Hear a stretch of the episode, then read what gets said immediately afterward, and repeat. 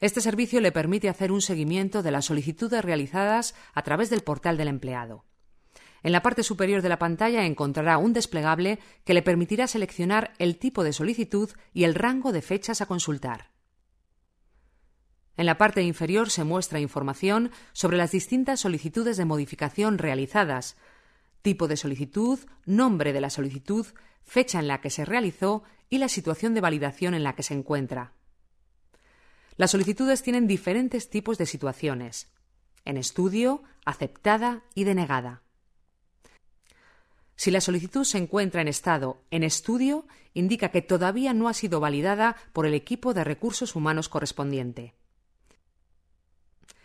Cliqueando sobre cada una de las solicitudes, columna, nombre de la solicitud, podrá acceder al detalle de ella, fecha en la que fue solicitada, estado de la misma y cambios solicitados.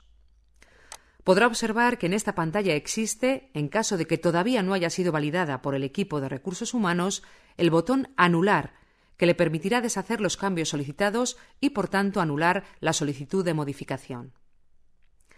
Si la solicitud se encuentra en estado aceptada o denegada, le indica que los servicios administrativos han procedido a su tratamiento y validación, y por tanto que los datos han sido incorporados al sistema en caso de aceptada o no incorporados en el caso de denegada. En esta última situación se le indica en el detalle de la solicitud el motivo de la no aceptación de la modificación. En las solicitudes con estado aceptada no existe la posibilidad de anular la petición a través de este sistema. En este caso, para modificar los datos, deberá realizar una nueva solicitud de modificación de la forma indicada anteriormente.